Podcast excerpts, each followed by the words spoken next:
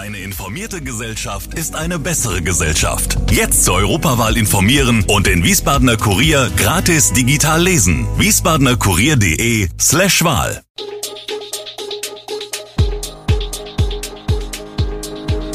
Gude, unser morgendliches News Update. Das Wichtigste aus Wiesbaden für Sie im Überblick. Guten Morgen aus Wiesbaden an diesem 27. September.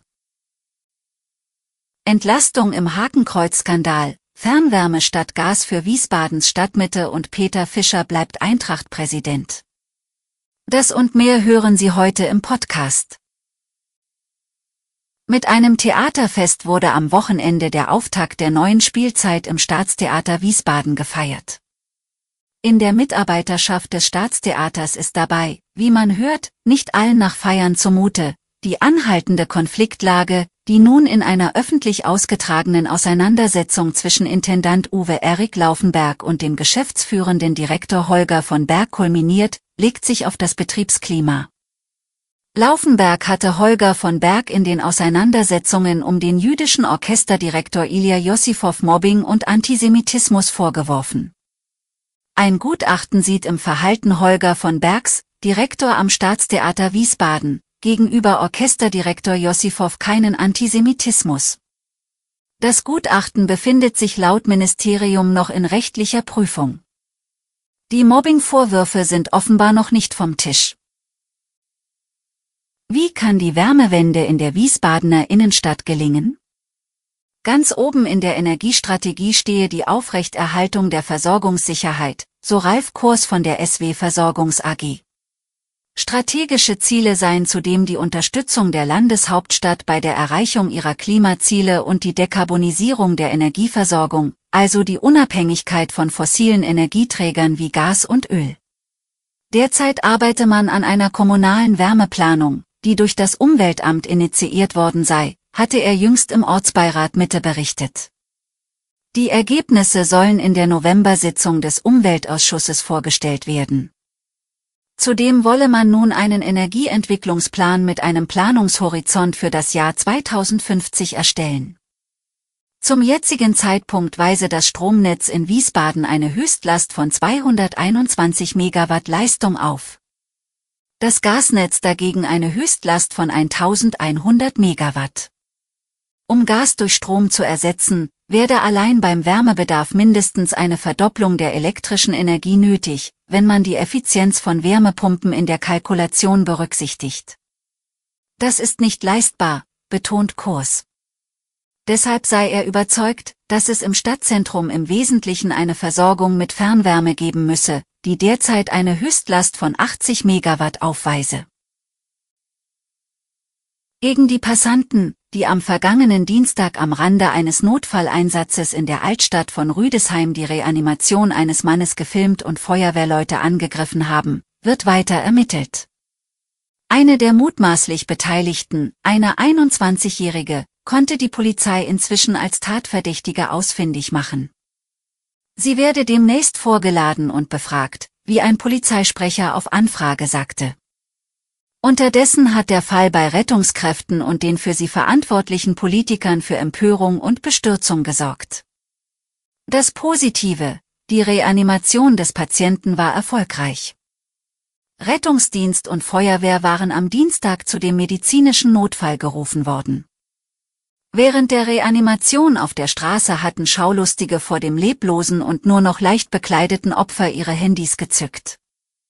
Als Einsatzkräfte die Schaulustigen aufforderten, Abstand zu halten und die Handys einzustecken, reagierte eine junge Frau mit einem Schlag gegen einen Feuerwehrmann.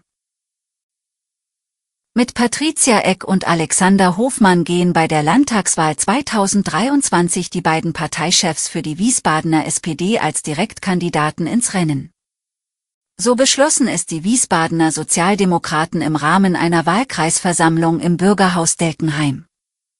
Jenseits der Wahlen für die Direktkandidaturen standen bei der Versammlung keine weiteren Entscheidungen an.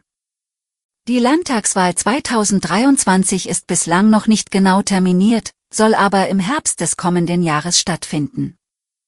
Für den 30-jährigen Alexander Hofmann stimmten 86 Prozent der wahlberechtigten Mitglieder. Der stellvertretende Parteivorsitzende der SPD Wiesbaden wird im Wahlkreis 30 antreten, der die Ortsbezirke der Kernstadt und die im Wiesbadener Westen, unter anderem Dotzheim und Schierstein umfasst.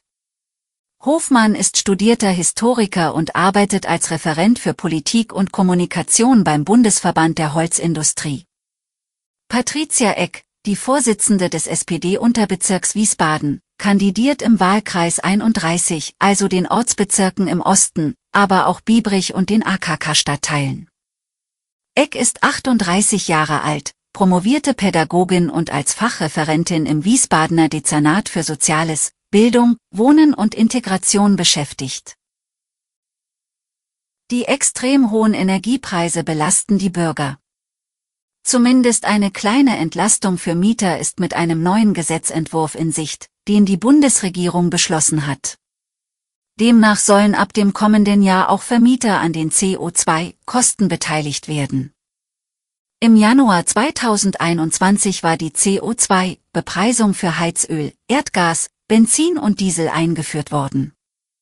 Der CO2-Preis macht den Verbrauch von fossilen Energiestoffen teurer und das soll wiederum Anreize für einen sparsamen Energieverbrauch und für den Klimaschutz schaffen.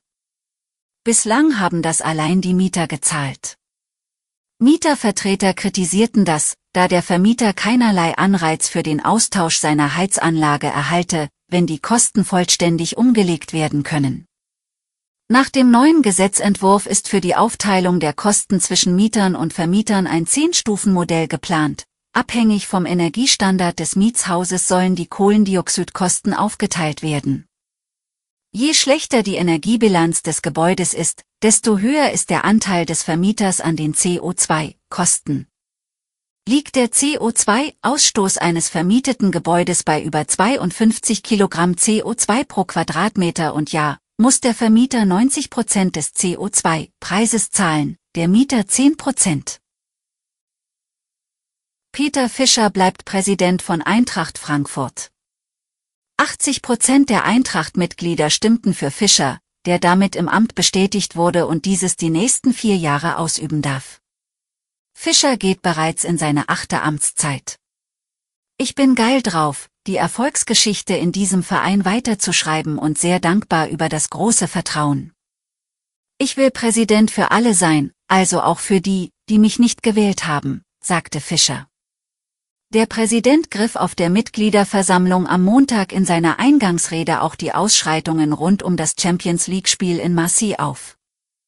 Das war Bürgerkrieg, was wir dort erlebt haben, sagte Fischer. Eintracht-Fans seien mit Degen und Säbel durch die Stadt gejagt, Busse mit Anhängern der Hessen mit Elektrorollern beschmissen worden. Umstände, die er so noch nie erlebt habe.